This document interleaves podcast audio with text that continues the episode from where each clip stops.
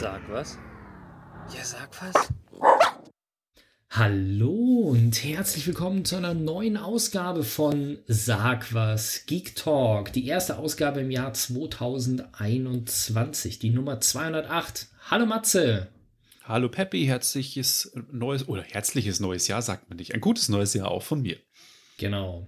Und das neue Jahr startet neben so Sachen wie einem Corona-Impfstoff auch bei Sag was mit News und zwar haben wir uns doch tatsächlich von Radio München getrennt. Das heißt, Sag was, Geek Talk und auch die Interviews laufen nicht mehr im Radio aktuell und nicht bei Radio München. Wir sind schon dran und arbeiten an einer neuen Sache für euch, aber eine persönliche Bitte von uns, wenn ihr jemanden habt, von dem ihr wisst, dass er uns immer im Radio gehört habt, dann sagt ihm doch bitte, dass man uns auch auf verschiedensten anderen Wegen hören kann, über die Webseite und über den Podcast-Player eures Vertrauens. Und dann würde ich sagen, Matze, was haben wir denn heute sonst noch so für Themen? Ich war für euch in Valhalla unterwegs und zwar im neuen Assassin's Creed Valhalla. Ich habe für euch einen Nachtrag zu der ganzen Thematik Let's Encrypt Zertifikate auf alten Android-Telefonen. Ich habe Drohnen-News und zwar zum 1. Januar diesen Jahres ist die neue Drohnenverordnung in Europa gestartet. Und du hast uns auch und, Musik mitgebracht. Richtig, und zwar ganz überraschend, kurz vor Weihnachten haben Fat Tony und Edgar Wasser aus München ein Album angekündigt, die ja, also gerade Edgar Wasser hat jahrelang nichts gemacht, da gibt es was Neues. Ich habe auch was Neues, und zwar aus der Welt der Fusion, Fusionsreaktoren. Da gibt es was Spannendes Neues, vielleicht. Ich habe eine neue Serie geguckt und zwar eine neue HBO-Serie, Undoing. Ich habe auch eine Serie geguckt und zwar Alice in Borderlands. Und ich habe mir die scharfen Hobbits reingezogen und zwar die Hobbit-Saga inklusive der Herr der Ringe-Teile gibt es auf Ultra HD. Im Dezember kam der neue heiße Scheiß, der bei uns natürlich nicht fehlen darf. Der Microsoft Flight Simulator ist jetzt auch in Virtual Reality verfügbar und Ihr könnt die PlayStation 5 und die Xbox Series X vergessen. KFC bringt eine eigene Konsole raus und damit wir immer gut angebunden sind, gibt es Neuigkeiten zum Thema Glasfaser in Deutschland. Und damit würde ich sagen, auf nach Valhalla. Matze. Richtig, ganz genau. Ähm, ich habe ja die letzten Assassin's Creed alle gespielt und muss sagen, es hat dann auch schon bei Ermüdungserscheinungen gehabt nach äh, Odyssey. Äh, das war ein Ewigkeitswerk, sage ich ehrlich. Also Origins war ja eine Neuausrichtung der Serie, nachdem sich die Serie schon mal totgelaufen hatte mit immer dem gleichen Spielmechanismus und dann hat man mit Origins angefangen, wir machen ein Action-Rollenspiel äh, so in die Richtung Witcher mit ganz vielen Nebenquests und äh, man kann seinen Charakter irgendwie männlich oder weiblich wählen und wahnsinnig viele Waffen auswählen. Und das Ganze war in Ägypten, das war cool. Und dann ging es ein Jahr später äh, nach Griechenland in Odyssey, wie der Name sagt, wie die Odyssee. Und äh, das war too much. Also das war wirklich ein absolutes Ewigkeitswerk, wo ich mir dachte, das Spiel endet wirklich nie. Ich glaube, ich habe äh, damals in Odyssey 60, 65, 70 Stunden Spielzeit investiert und habe dann wirklich auch aufgehört, alle Nebenmissionen zu machen oder überhaupt Nebenmissionen zu machen. Das Problem an der Geschichte war nur, dass das Spiel den Schwierigkeitsgrad angepasst hat an das Level. Das heißt, du hast auf der Karte gesehen, du musst Level 70 sein, um eine Mission zu machen. Und äh, ich habe dann quasi immer gelevelt, um dann möglichst noch stärker zu sein, Level 80. Das Dumme ist nur, die Missionen wurden mit mit meinem Level hochgezogen. Das heißt, auf einmal brauchte ich dann äh, wieder Level 80, um die Mission zu machen. Dachte mir, ja toll, dann bringt es mir gar nichts, wenn ich level. Das heißt, man hat sich tot gegrindet irgendwie und unzählige Waffen gefunden und Helme und Schilder und so. Und ich dachte mir, boah Leute, ey, also ich habe noch ein anderes Leben außer Assassin's Creed und cooles Spiel, hab's durchgemacht. Und ich glaube, ähm, Ubisoft hat daraus gelernt und hat in Valhalla, die haben sich jetzt auch zwei Jahre Zeit gelassen, das ein bisschen zurückgefahren. Es ist nicht mehr ganz so krass, wie der Name sagt. Valhalla spielt äh, nicht in Valhall, sondern in der äh, griechisch, äh, in der griechisch, in der nordischen ähm, Mythologie. Das heißt, Odin, äh, Freya und wie sie alle heißen, sind natürlich an der Tagesordnung und man kann auch wieder einen männlichen oder weiblichen Hauptcharakter wählen.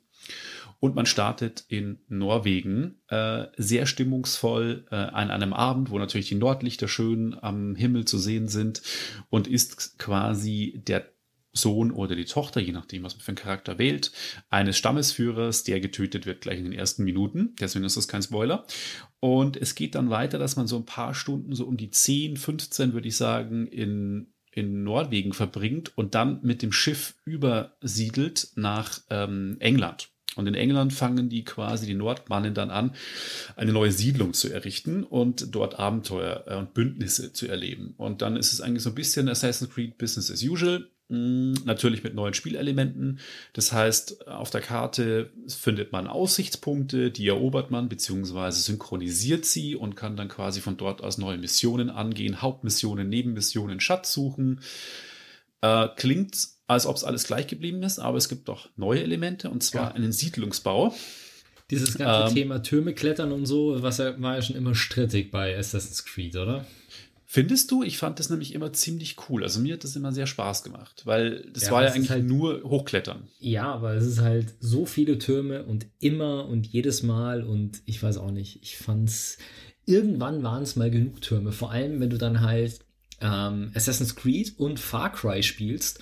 Und bei Far Cry haben sie das ja dann im Fünfer sehr lustig ähm, aufgenommen, dass sie gleich am Anfang, es hieß vorher, es müssen keine Türme mehr geklettert werden, alle schreien Juhu und in den ersten 20 Minuten des Spiels oder den ersten 30 Minuten musst du halt auf den Turm klettern, um eine Karte freizuschalten. Und dann sagt der, der Non-Person-Charakter oder Non-Player-Charakter, der da steht, sagt, keine Sorge, das wirst du nicht öfter machen. ja, okay, gut ich weiß es nicht, ich habe Far Cry 5 habe ich nicht so gut gefunden, kann ich mich jetzt gar nicht mehr daran erinnern, ob das viele Türme waren. Ich weiß, früher war es in Assassin's Creed viel.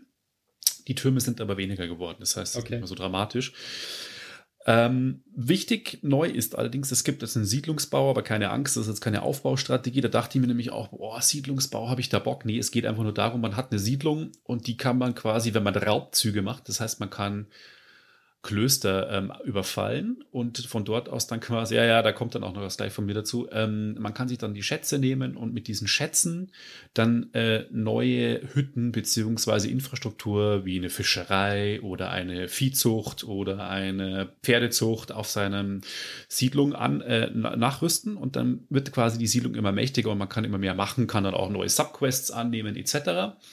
Noch kurz zu den, zu den Klöstern. Das ist das, warum ich mit Assassin's Creed die ersten, ist eigentlich blöd, die Aussage, die ersten 20 Stunden nicht warm geworden bin ähm, weil es mir zu krass war. Mir war das irgendwie zu düster. Ich meine, die Wikinger waren einfach mal nicht das glorreiche Volk, das man sie gerne ver verklärt äh, verkauft hätte.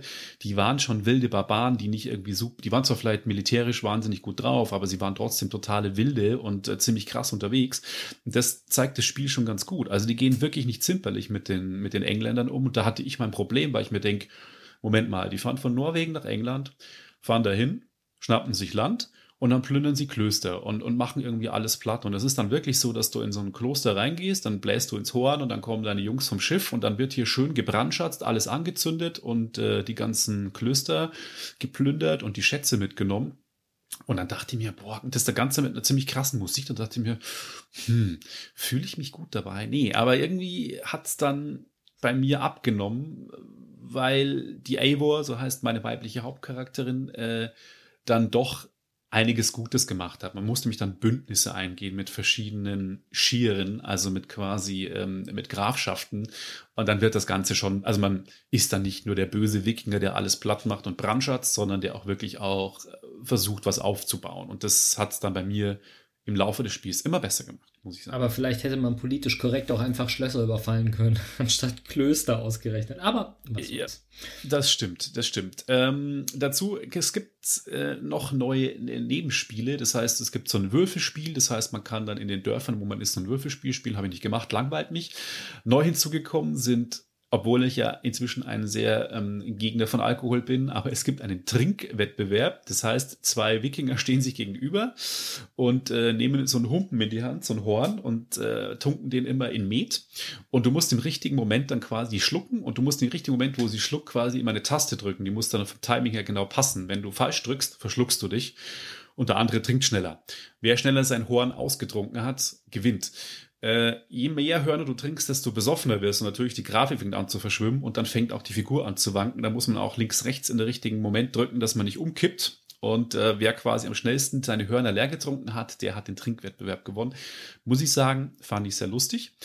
Und auch ein neues Minigame nebenbei ist der Spottstreit. Ähm, das würde ich sagen als einen mittelalterlichen Freestyle-Battle. Das heißt, zwei Leute stehen sich gegenüber und der eine fängt an zu reimen und den anderen ein bisschen runter zu machen. Und du musst tatsächlich dann irgendwie inhaltlich die richtige Antwort treffen und auch das richtige Versmaß. Und daraufhin dann quasi richtig antworten. Es geht über drei Runden. Und dann, je nachdem, wenn du die richtigen Antworten gewählt hast, gewinnst du den Sportstreit oder nicht, was dazu führt, dass dann auch deine Verhandlung in späteren Gesprächen besser wird. Also muss ich auch sagen, fand ich oder finde ich ein ziemlich cooles Subgame, was es so im Spiel gibt, neben den Hauptgames. Und das, die Hauptquests sind eben, wie von mir gerade schon beschrieben, sind Bündnisse mit den verschiedenen Grafschaften. Das heißt, man kommt dann auch sogar ins altertümliche London. Das äh, fand ich auch ziemlich faszinierend, dass man das London sieht. Das Ganze spielt kurz nachdem die Römer eigentlich in äh, in Großbritannien unterwegs waren. Das heißt, man findet immer noch so ein paar alte römische Bauwerke, Statuen, ähm, Aquädukte etc. Und aber trotzdem schon eben die mittelalterliche Architektur, die man in Großbritannien von der Zeit erwartet. Natürlich auch Steinkreise, wie man sich von Stonehenge erwartet und so. Es ist auch ein bisschen die keltische Mythologie mit rein, mit so Geistern und Beschwörungen. Sie haben das echt richtig cool eingefangen. Und wie gerade schon beschrieben, so nach 20 Stunden die ich gebraucht habe, hat mich das Spiel dann auch wirklich gepackt, weil du reitest da mit deinem Pferd und hast dann eine weiten Hügel. In der Ferne siehst du dann schon von Schottland die schneebedeckten Berge.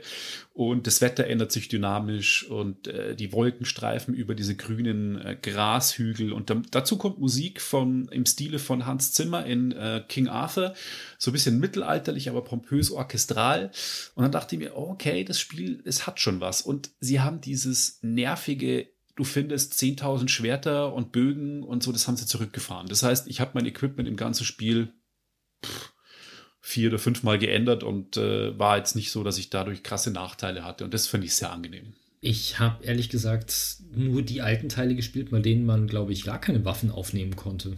Das stimmt, ja. Da hattest du nur dein, dein Klinge am Arm und, und dein Schwert, sonst nichts, ja, genau. Ja, und dann konntest nee, du irgendwann noch einzelne Sachen freischalten. Also, dass du halt äh, Pfeile verschießen konntest und sowas. Das konntest du noch freischalten. Also so die Armbrust, äh, die an der, am Arm montiert war und sowas. Aber dass ich da jetzt irgendwie verschiedene Schwerter durchgewechselt hätte oder so, kann ich mir jetzt nicht dran erinnern. Nö, also es gibt Schwerter, es gibt Speere und es gibt Äxte. Ich habe eine Axt, äh, wie es für einen Wikinger gehört. Und es gibt auch einen Skilltree. Das heißt, du kannst deinen Charakter, je nachdem, wie du spielen möchtest, aufbauen. Da muss ich aber sagen, der ist so ein bisschen Alibi-Rollenspielmäßig angebaut, weil ich nicht das Gefühl habe, dass wenn du den Weg des Raben gehst, hast du meiner Meinung nach die gleichen Skills irgendwann, wie wenn du den Weg des Wolfes gehst. Das heißt, schwerer Angriff wird stärker, Gesundheit wird stärker, Bogenschützen werden stärker, ähm, dein, dein, dein Attentat wird besser. Das, die Attentat, die haben sie ein bisschen zurückgefahren, das finde ich ein bisschen schade. Da fehlt so, also oft kommst du wirklich mit krassem Gehacke durch die Gegend. Pompös inszeniert sind die Schlachten, die es äh, bei Odyssey gab, die gibt es nicht mehr. Dafür gibt es jetzt Burgen einnehmen. Das heißt, die Sagern, äh, wenn du ein, ein eine Grafschaft einnimmst, ist es quasi eine Saga. Und wenn du die Saga beendest, ist die letzte Schlacht immer die Burg dort einzunehmen. Und äh, mit dieser Burg gehst du dann mit einem Rambock irgendwie durch und musst dann die Türen und Burgtüren mit Ramböcken öffnen, die Zugbrücken auch runterlassen und am Schluss dann meistens gegen den, den oberbösen äh, Graf von der Region kämpfen irgendwie, um dann quasi das Bündnis zu schließen mit den Rebellen, die da vor Ort irgendwie sind. Und das macht dann schon Spaß und ist dann ganz cool inszeniert. Äh, an Nebenmissionen habe ich mich ein bisschen zurückgehalten, immer nur so, wenn ich es quasi machen musste, um ein bisschen Level aufzusteigen, aber das ist nicht mehr so schlimm. Da gibt es tatsächlich absurd lustige Geschichten wie eine Frau sperrt sich in den Burgturm ein, weil sie von ihren Verehrern ständig belagert wird und du musst dann die Verehrer abbimmeln oder du musst ähm, Abwimmeln oder äh, abmurksen? Nee, tatsächlich abwimmeln, also verprügeln dann auch. Also nicht mhm. abmurksen, sondern verprügeln. Äh, dann gibt es manchmal so ein kleines Mädchen, die hat einen Bären als Freund, völlig absurd. Also die sind mit Augenzwinkern, diese Missionen. Und du musst dann quasi den Honig von irgendeiner Wabe klauen und dem Bären dann zu fressen geben. Das sind so Nebenmissionen. Oder okay. ganz lustig sind, es gibt so einen Fliegenpilz, der immer wieder auf der Karte erscheint. Den Fliegenpilz isst du und dann halluzinierst du und musst immer schauen, die Umgebung genau beobachten. Und die Umgebung gibt dir dann so schön wabbern. Das wabbert dann alles so und du wankst so hin und her, weil du benebelt bist von dem Pilz und musst dann quasi äh, die richtigen Tore durchschreiten, so virtuelle Tore, die im Raum stehen und die Hinweise in der Umgebung sagen dir, welches Tor du durchschreiten musst. Also ist, ist schon so ein bisschen GTA-mäßig. Äh, da gab es ja auch so absurde Nebenmissionen mit so Drogenrausch und so und äh, haben sie gut umgesetzt. Sagen wir so, warum? Ein richtig cooles Spiel. Ich halte mich hauptsächlich in die Hauptmissionen und ich habe noch zwei Grafschaften zu machen, die beschäftigen mich schon nur 15 Stunden und habe jetzt eine Spielzeit von 53 Stunden. Und äh, ich denke mal so mit 65 bis 70 bin ich dann bei Valhalla gut dabei. Aber deine Aussage jetzt final, Valhalla angenehmer zum Spielen als Odyssey. Auf jeden Fall, also wirklich, auf jeden Fall. Ist, ich finde es auch am, am unterm Strich besser als ähm, Origins, das Ägypten, der Ägypten ah, Origins war nach Odyssey noch, gell? Nee, nee, Origins war erst. Das war Ägypten, das war die Neuausrichtung. Dann kam Odyssey und jetzt quasi Valhalla. Und Valhalla ist von allen drei neuen der beste Teil, weil sie einfach aus, aus den Fehlern der Vorgänger gelernt haben und das Beste von allen reingepackt haben. Auch diese nervigen Bootsschlachten haben sie rausgelassen und es ist nicht mehr, es ist nicht mehr so nervig und es lässt dir mehr Freiraum zu spielen, wie du möchtest, ohne dass sich dich irgendwie gängelt. Mhm. Und es ist irgendwie ähm, bequemer. Du kannst auch den Rätsellevel runterschrauben, getrennt vom, von dem Level Schwierigkeitsgrad, was die Kämpfe betrifft. Das heißt, wenn du die Kämpfe zu schwer sind, machst einfach den Schwierigkeitsgrad der Kämpfe runter und lässt aber den Rätsellevel gleich und so. Und das ist eigentlich ganz angenehm von der Konfiguration her. Und äh, noch zur technischen Seite, es sieht brillant aus, ähm, klingt verdammt gut auch von der Vertonung her, läuft auf den neuen Konsolen auch entweder im Performance Mode mit 60 Bildern pro Sekunde in, sie versuchen 4K anzubieten, wenn es nicht fällt, die Auflösung unter 4K ein bisschen es gibt auch einen Modus, der quasi die beste Grafikqualität hat, das heißt wirklich höchste Auflösung und alle Effekte. Da läuft das Spiel aber stabil mit 30 Bildern pro Sekunde, reicht mir völlig. Also ich spiele es auf der Xbox Series X und es sieht brillant aus. Also es ist eines der schönsten Spiele, was ich eigentlich die letzten Jahre optisch so gespielt habe. Ja. Das ist doch mal eine Aussage. Ich habe einen kleinen Nachtrag zu einer der vorangegangenen Sendungen, die letzte oder die vorletzte. Da haben wir ja darüber gesprochen, dass eventuell alte Android-Telefone demnächst ein Problem beim Surfen auf Webseiten bekommen. Kurz zusammengefasst, Webseiten werden heutzutage verschlüsselt ausgeliefert mit SSL und da gibt es unterdessen eine neues, ein neues SSL-Zertifikat quasi von Let's Encrypt, was so ein Open-Source-Projekt ist und das findet immer mehr Verbreitung. Und Let's Encrypt wechselt jetzt aber sein Hauptzertifikat und deswegen sind Telefone mit Android, die älter als ich glaube 7.11 sind, werden dann nicht mehr unterstützt. Und das hat für die Nutzer die Folge, dass wenn ihr so eine Webseite aufmacht, kommt, obwohl die Seite richtig zertifiziert ist, die Fehlermeldung, dass es sich um ein falsches Zertifikat handelt. Und das macht das Surfen nahezu unmöglich.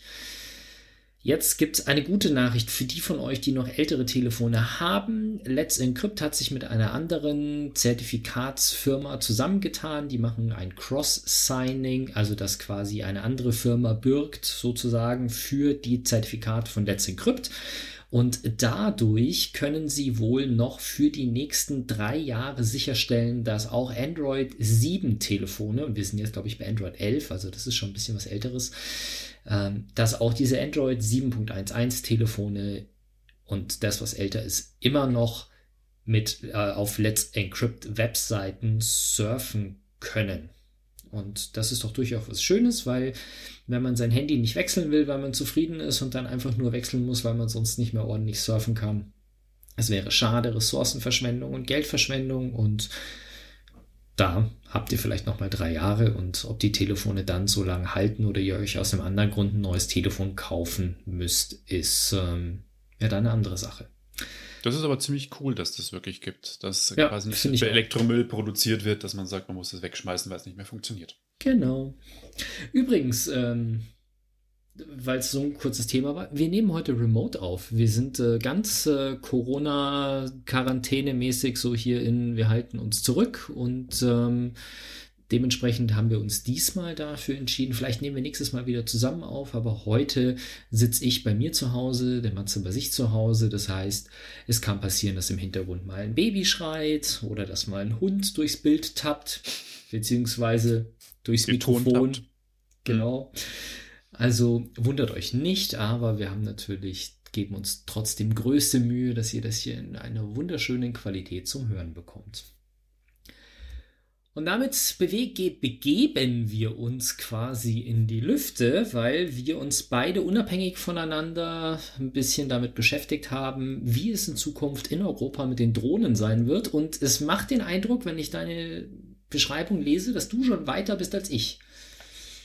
Äh, ja, vielleicht, weiß ich nicht. Wir haben noch nicht drüber gesprochen. Auf jeden Fall gibt es seit dem 1. Januar 2021 eine neue Drohnenverordnung. Die sollte eigentlich schon im Juli starten, wurde aber aufgrund der äh, Corona-Pandemie nach hinten verschoben, weil sie anscheinend noch nicht so weit waren.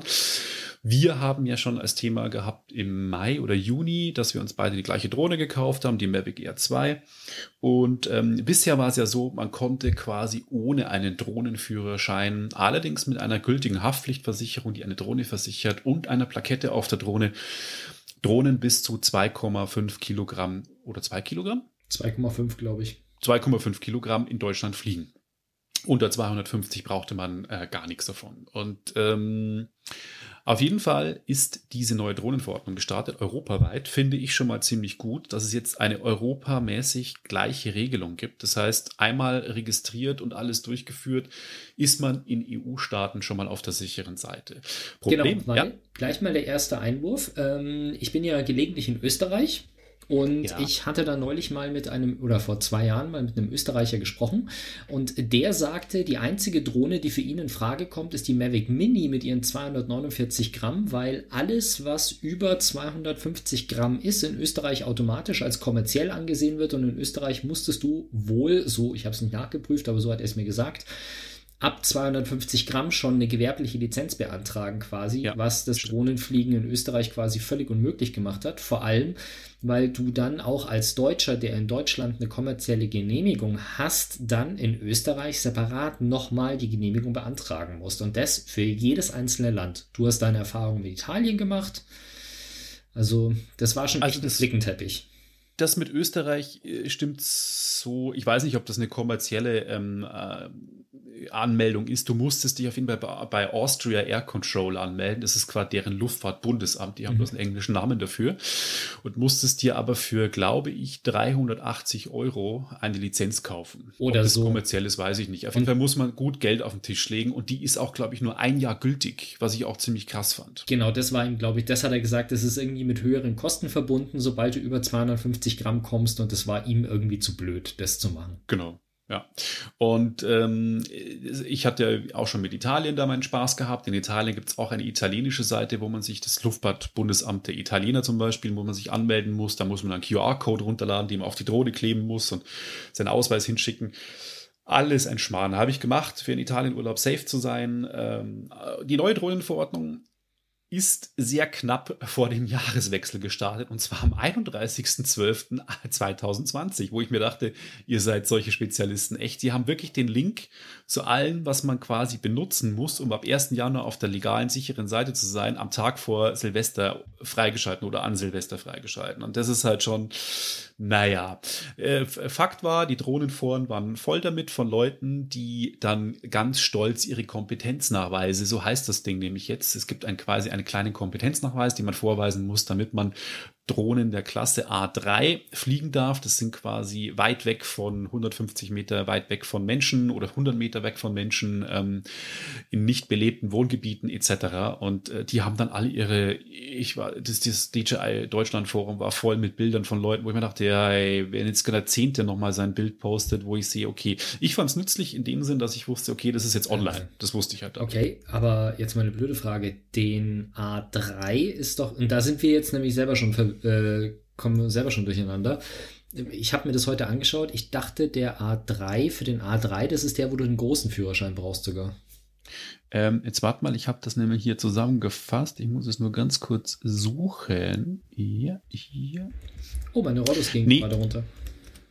Ich hör's. Also A3 ist auf jeden Fall der kleine. Das heißt, ähm, wirklich der kleine Kompetenznachweis, den du online machen kannst, der im Moment noch kostenlos ist. Der ist 150 Meter von Menschen entfernt in keinem belebten Wohngebieten.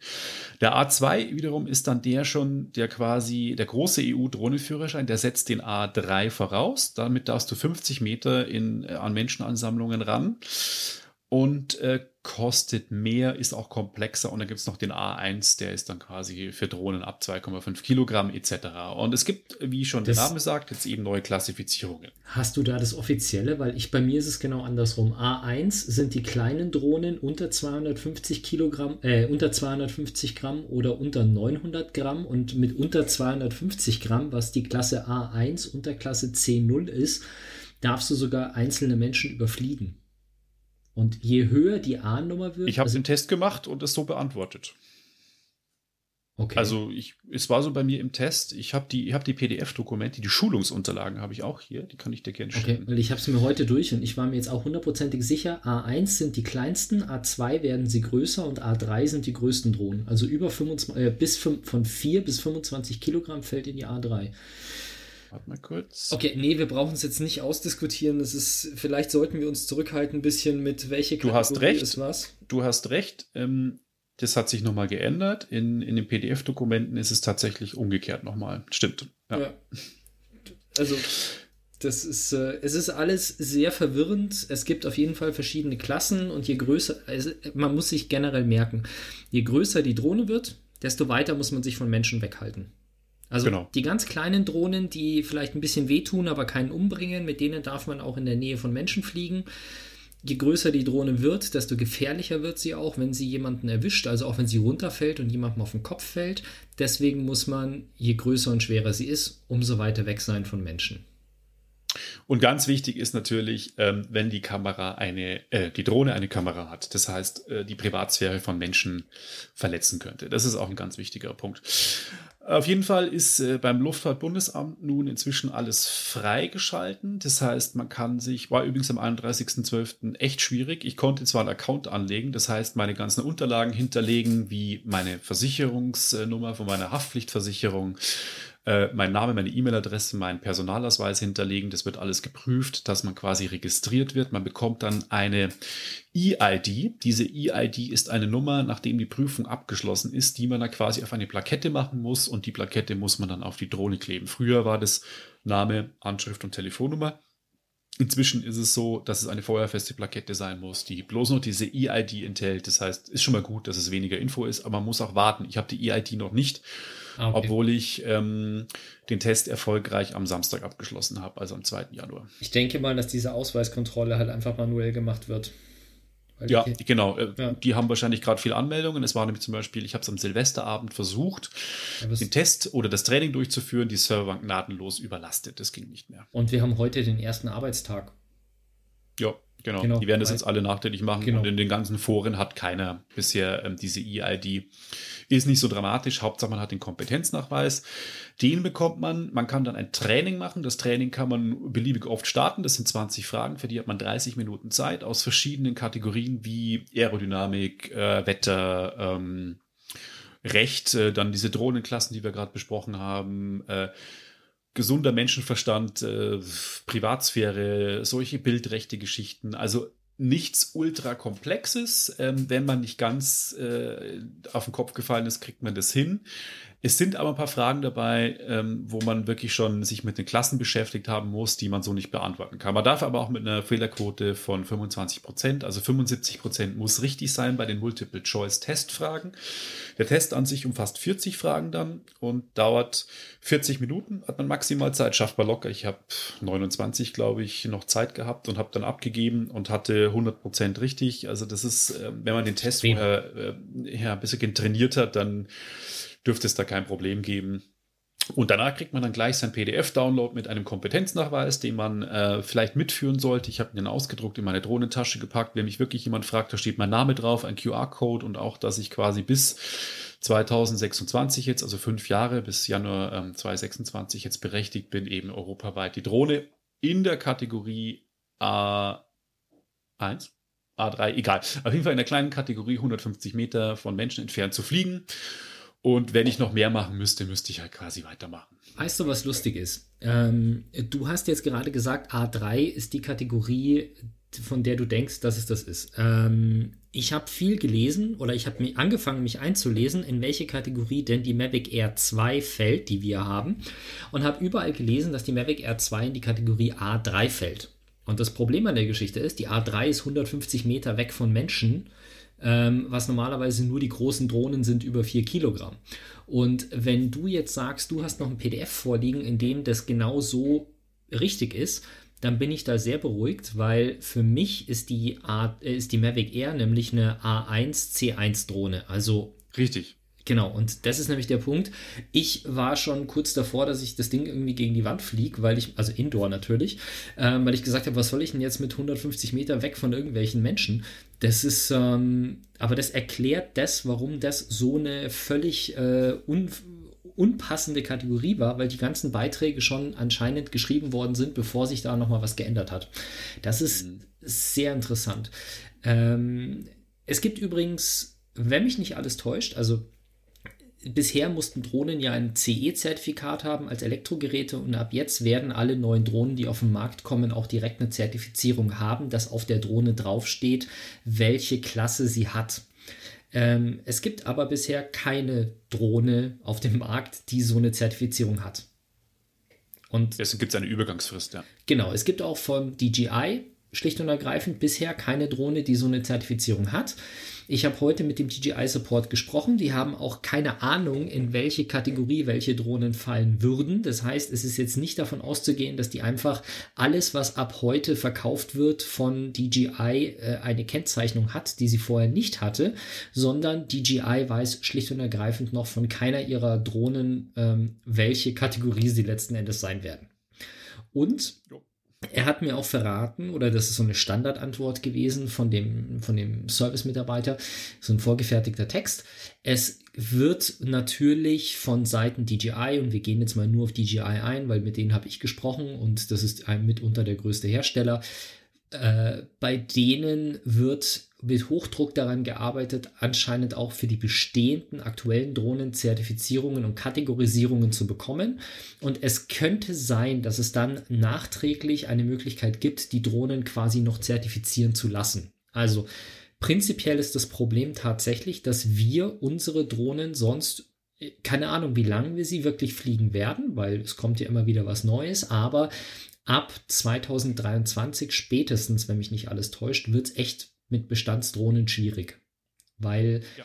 die neuen Drohnen müssen auch diverse Transponder und sonstiges drin haben, sodass tatsächlich jeder, der ein Smartphone bei sich hat, einfach dann über einen bestimmten Dienst, das ist so ein äh, In-Air-Tracking quasi, wenn eine Drohne an dir vorbeifliegt, ziehst du dein Smartphone raus und sagst, äh, wem gehört die Drohne? Und dann bekommst du die Flugtelemetriedaten von der Drohne, sprich, wie hoch ist sie, wie schnell ist sie, wo ist sie genau? Und auch, wem gehört die Drohne und wer fliegt sie gerade? Das kannst du als Unbeteiligter dann auf deinem Handy einfach ähm, abrufen, wenn du eine Drohne siehst. Und diese Sachen haben, hat unsere Mavic Air definitiv nicht eingebaut.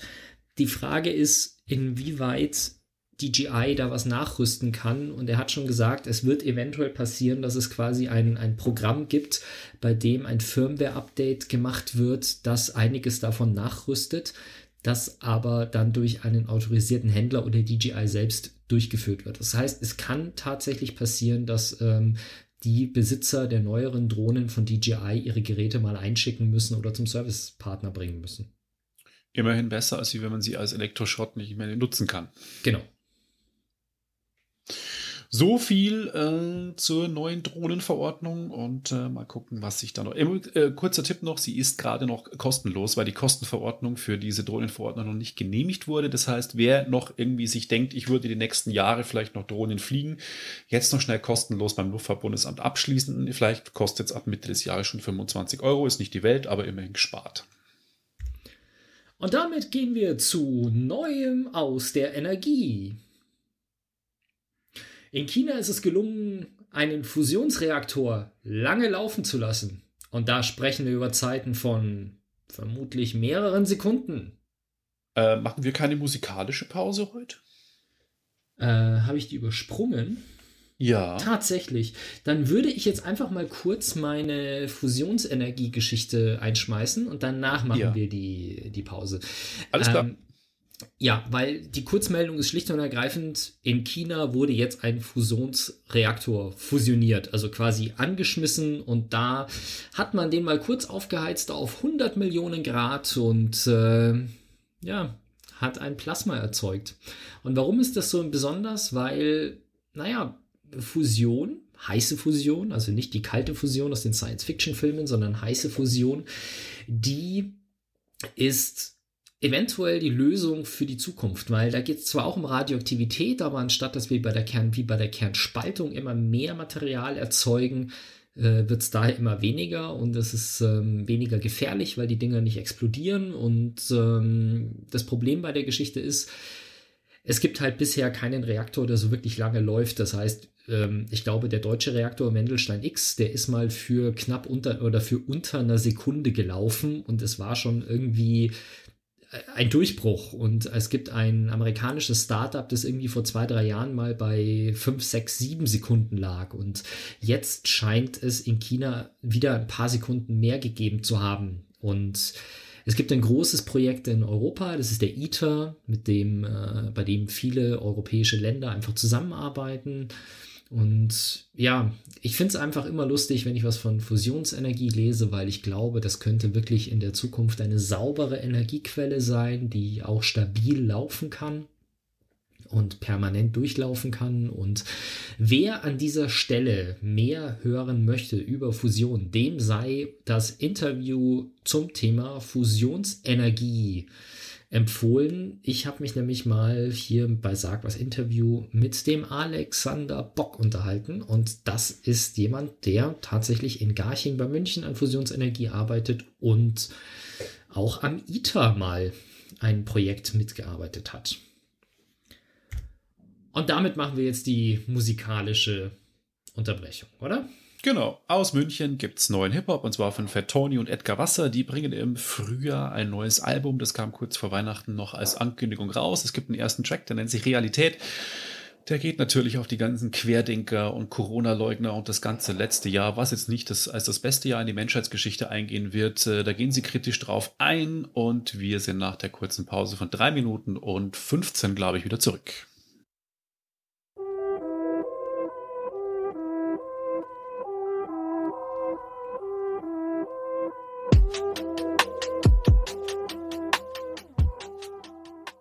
Und da sind wir wieder für euch. Und den Link zum Nachhören gibt es natürlich in den Show Notes in eurer Podcast-App oder auf sagwas.com. Ganz genau. Ähm, wir gehen zum Serienthema, oder? Ja, ich habe bloß das Fenster irgendwie verwechselt. Jetzt habe ich die Kapitelmarke gesetzt und damit gehen wir zu Undoing. Also wir Richtig. kommen einen Haufen Serien eigentlich. Das stimmt. Äh, ich habe aber noch was getauscht. Eigentlich waren es drei Serien, aber es sind jetzt nur äh, zwei Serien, deine und meine. Ich habe okay. äh, geguckt auf Sky, äh, Sky Atlantic, was ja die, der deutsche, die deutsche Ausspielplattform von der HBO-Titel sind, wie Game of Thrones. Und die haben im November eine Serie gestartet, die heißt The Undoing. Äh, es geht um eine Mystery Psychological Thriller, so ist es beschrieben, eine Miniserie, nur mit sechs Episoden, die auf einem Buch basiert, und zwar You Should Have Known, heißt das Buch im Original, und ist ganz stark besetzt, und zwar mit Nicole Kidman, Hugh Grant, ähm, Donald Sutherland. In einer Serie. Also, ja, wieso? Wow. Ja, ja, äh, HBO ist, äh, deswegen heißt ja Home Box Office. Das ist ja wirklich schon Kino quasi als Serie und äh, ja, das ist krass, ja. Ja, und ist wirklich richtig gut besetzt. Und ähm, Nicole Kidman und Hugh Grant spielen ein Ehepaar, die leben in New York in so einer kleinen Blase, die so, äh, ich würde mal sagen, in der New Yorker Upper Class. So, er ist äh, Onkologe, Kinderonkologe, sie ist äh, Psychotherapeutin bzw. Ehetherapeutin und kümmert sich, oder Psychologin kümmert sich um quasi Leute, die halt psychische Probleme haben. Und die haben einen Sohn, der ist so um die elf, leben alle sehr glücklich, alles ist wunderbar. Und in deren Leben geht es halt um Wohltätigkeitsverband sind sie irgendwie auch. In diesem Wohltätigkeitsverein ist eine sehr attraktive junge Frau, die ein Baby gerade hat und äh, alle Männer stehen irgendwie auf die und die wird dann nach einem großen Gala-Dinner, wo es um quasi ähm, Spenden geht, wird die tot aufgefunden. Und zwar in ihrem, die ist Künstlerin und wird in ihrem Atelier tot sehr bestialisch ermordet aufgefunden. Der Mann von Nicole Kidman, Hugh Grant, äh, verschwindet äh, dummerweise auch noch in dieser Nacht, ist irgendwie nicht auf einem Medizinkongress aufgetaucht, wo er eigentlich gesagt hat, er fährt hin. Und dann geht's los. Dann denkt sie sich, hm, warum ist der verschwunden? Warum ist er nicht auf dem Medizinkongress? Dann kommt das FBI bei ihr vorbei oder die New York Police, weiß ich gar nicht mehr, und fragt bei ihr nach, wo ist, wo ist ihr Mann und so. Und es wird dann alles immer verdächtiger irgendwie.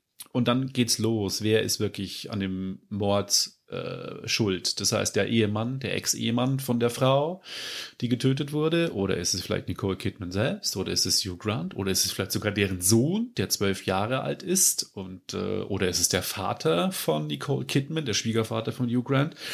Das wird dann alles in den sechs Folgen sehr spannend erzählt. Ich kann leider nicht so viel jetzt dazu sagen, weil ich sonst den krassesten Spoiler raushauen würde und weil es eben so spannend erzählt ist und so komprimiert auf sechs Folgen ist, mit Gerichtsprozess und allem drin, sollte man die Serie geguckt haben, weil man verdächtigt wirklich alle irgendwie und es ist dann schon, man will dann unbedingt wissen, wie es ausgeht. Leider, und jetzt kommt der kurze Downer, ist es am Ende doch relativ profan aufgelöst und deshalb fand ich ein bisschen schade, kann ich natürlich jetzt nicht sagen. Lohnt sich aber trotzdem, die Serie zu gucken, weil sie bis dahin so gut erzählt ist, nur eben die letzte halbe Stunde flacht so ein bisschen ab, wo man sich denkt, hm, okay, wenn sie das noch geil gemacht hätten, dann wäre es richtig gut gewesen. Ähm, es ist eine gute Serie, aber leider eben die letzte halbe Stunde, wo du dir denkst, hm, okay.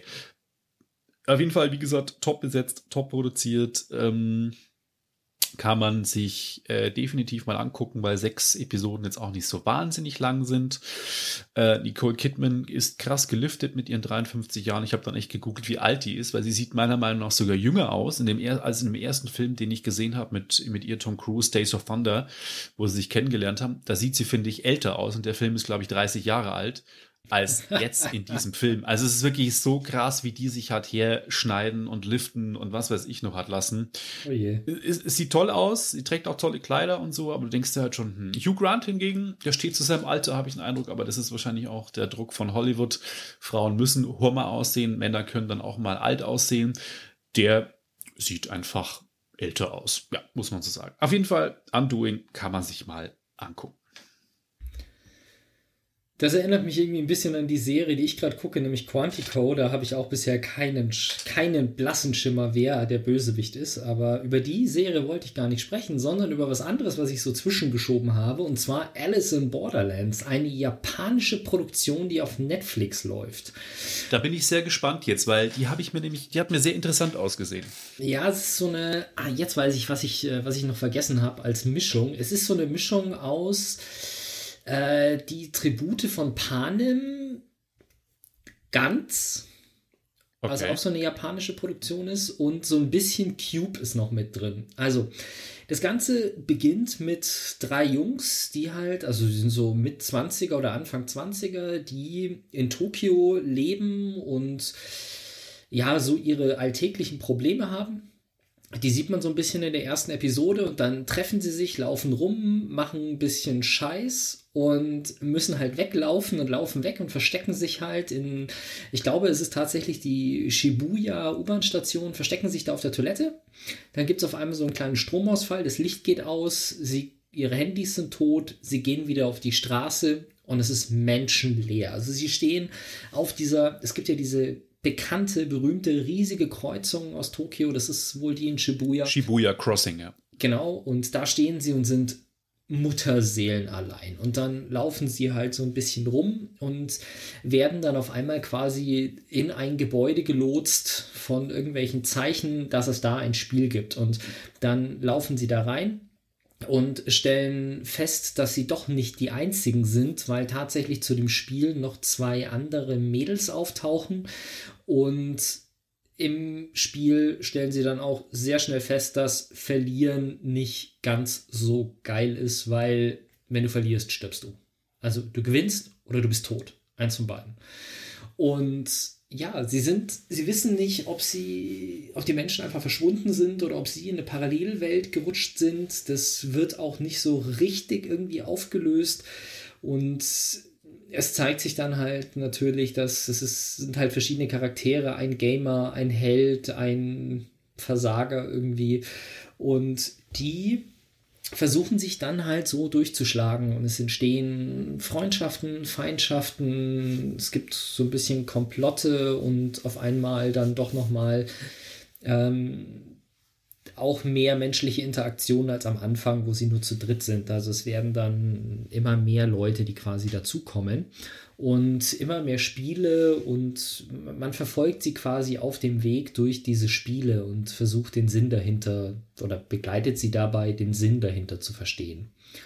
Und ist ganz nett, ist also so, ja mal eine japanische Produktion, was bei uns ja jetzt auch nicht so viel gezeigt wird im Regelfall, obwohl viele gute Ideen aus Japan kommen, wie eben die Tribute von Panem ist eine ist Battle Royale, ist eine japanische Idee. The Ring war eine japanische Idee und dann hat ein japanisches Vorbild. Also aus Japan kommen viele gute Filme oder eben grundlegend Ideen und Konzepte, die dann bei uns auch nochmal westlich umgesetzt werden. Und warum nicht direkt mal was Japanisches angucken? Ist, ich weiß es gar nicht, ich habe es mir auf Englisch angeschaut, also es ist in englischer Synchronisation verfügbar. Ähm, ich weiß gar nicht, ob es auf Deutsch auch synchronisiert ist, aber wenn sie Englisch synchronisiert haben, gehe ich davon aus, dass sie es auf Deutsch auch synchronisiert haben. Mhm. Ich bin gespannt. Ähm, ich habe mir das auch angeguckt, haben ein bisschen abgedreht ausgesehen. Ich fand es von den Effekten, was ich im Trailer so gesehen habe, ein bisschen sehr künstlich. Hat sehr nach Studio ausgesehen, aber ist vielleicht der Look von der Serie. Und aber ansonsten mag ich die japanischen Ideen. Ist es dann zwischendrin gar nicht mehr so? Also es ist ähm, weder zu poppig, zu knallig, zu künstlich. Also es ist eigentlich alles sehr realistisch am Schluss sogar. Also auch so vom, vom Szenenbild und so.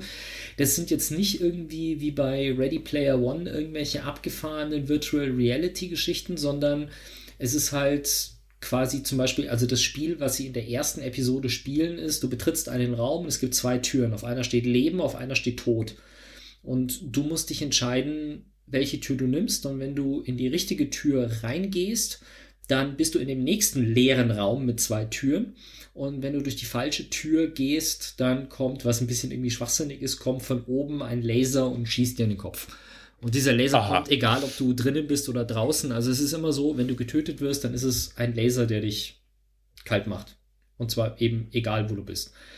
Okay. Und das sind halt einfach wirklich nur blanke, leere Räume. Also das, ja, Studio, klar, aber ähm, also ich fand es jetzt nicht zu, nicht zu künstlich, so beim Anschauen. Ich habe den Trailer jetzt aber auch nicht mehr im, vor Augen. Und ist es arg abgedreht? Also, dass du sagst, okay, das ist jetzt äh, extrem abgedreht? Äh, wenn du dich darauf einlässt, dass auf einmal alle Menschen weg sind, nicht zu sehr. Also es ist jetzt nicht so, dass sie mit irgendwelchen hypermodernen Autos durch die Gegend fahren. Es gibt nichts in Sachen Virtual Reality oder es gibt, also Sie haben Telefone, mit denen loggen sie sich ein. Es gibt diese komischen Laser, aber ansonsten ist es halt, ähm, auch das kommt in der ersten Episode gleich. Sie gehen davon aus, dass es einen EMP gab, der alle Elektronik zerstört hat. Deswegen zum Beispiel, wenn sie mit Autos fahren, sind es irgendwelche älteren Fahrzeuge tatsächlich. Also alles, was halt irgendwie einen Motor hat, der kein Motorsteuergerät hat, das bei einem EMP kaputt geht. Und wenn irgendwo Waffen zum Einsatz kommen und geschossen wird, sind das keine Star Trek Laserpistolen, sondern das sind halt so gängige, gebräuchliche Waffen, die halt heutzutage im Jahr 2020 halt einfach irgendwie verfügbar sind. Okay. Also, okay. ich fand es ehrlich gesagt nicht zu abgespaced.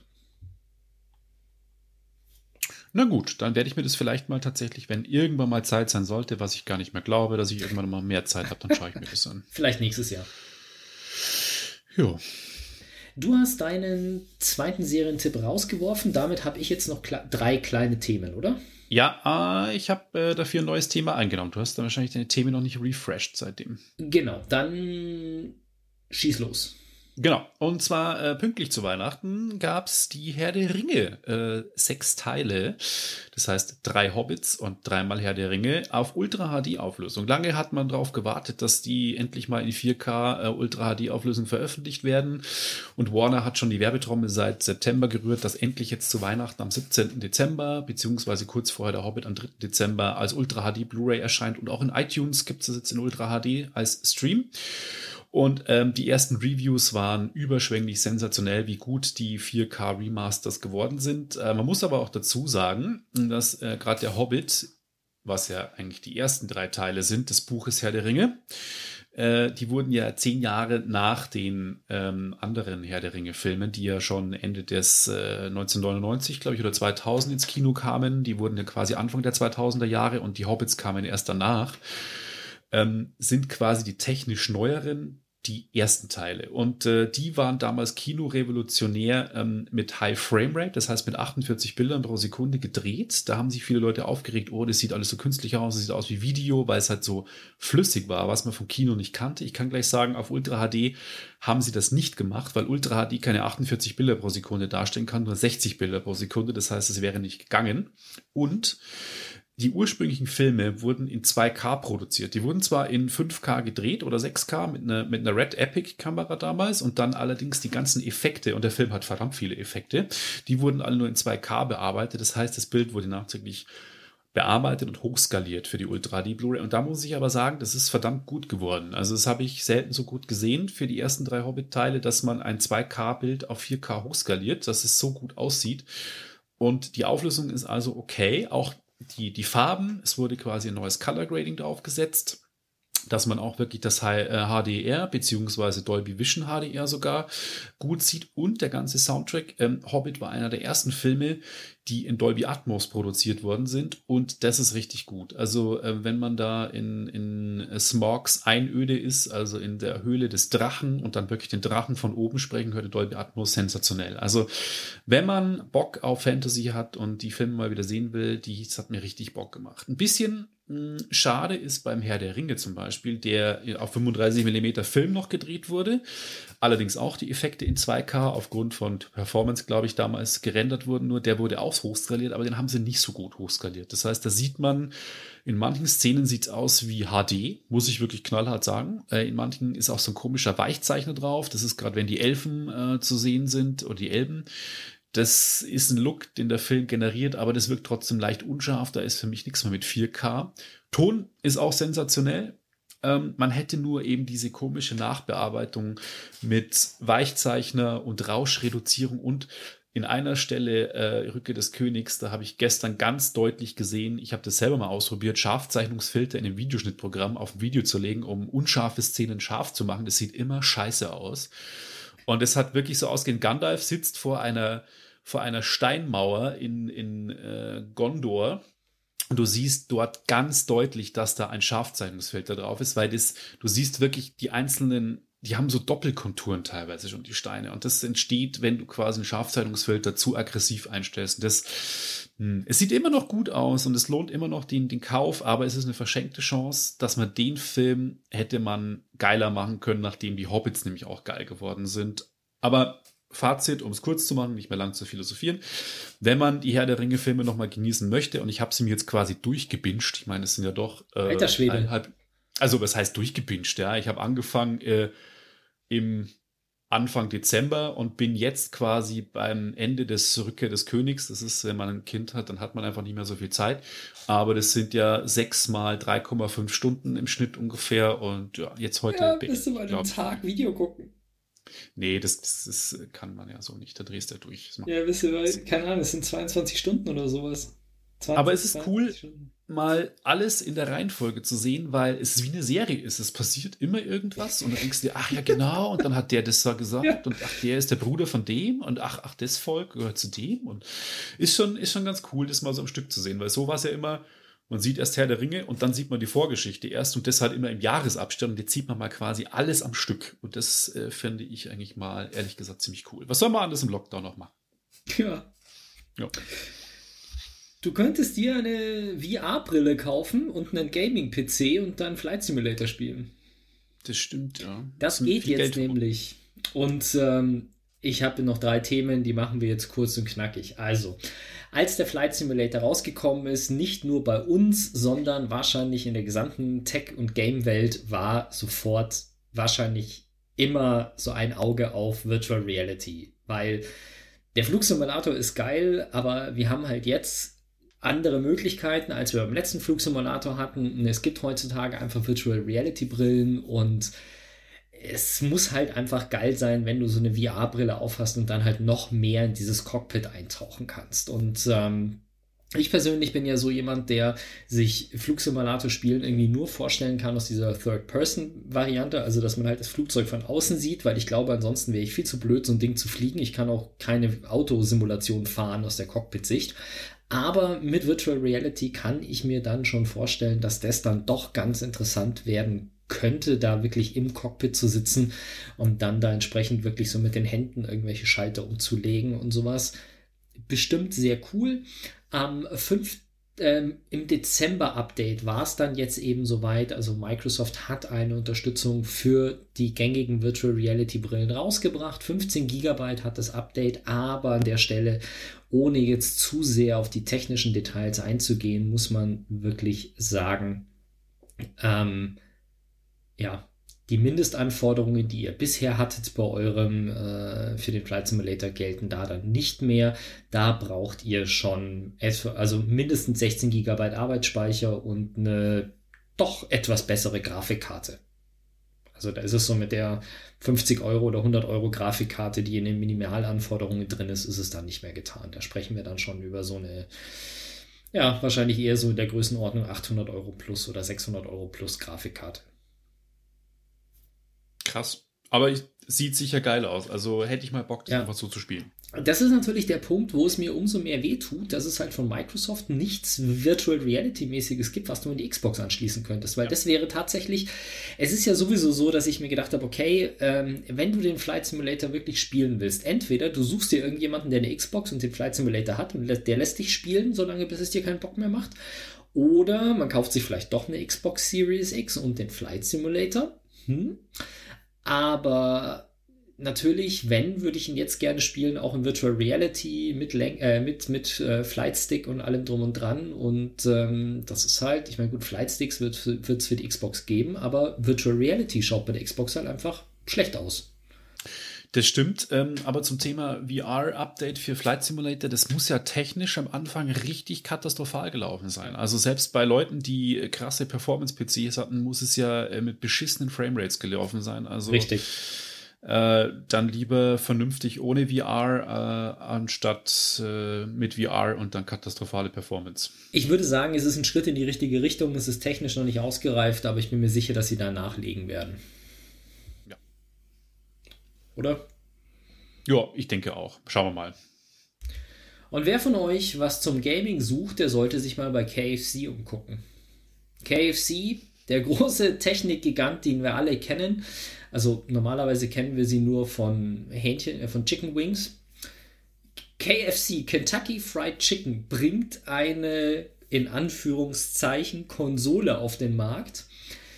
Das ist ein schwarzer Eimer schaut so ein bisschen aus wie so ein das, dieses Tonnenmodell vom Mac Pro und hat einen Hähnchenwärmer drin. Also du hast wirklich vorne eine Schublade, die du quasi rausziehen kannst und kannst dann da deine Hähnchenflügel reinschmeißen und deine Nuggets und Wings und sonst irgendwas und das Ding hält sie dir warm beim Gamen. Ähm, ist natürlich kein, keine Konsole, sondern ein Windows-basiertes System, das sie zusammen mit einem Gaming-PC-Hersteller entwickelt haben. Aber das ist irgendwie so, keine Ahnung. es ist einfach lustig, dass KFC einen Gaming-PC mit Hähnchenwärmer rausbringt.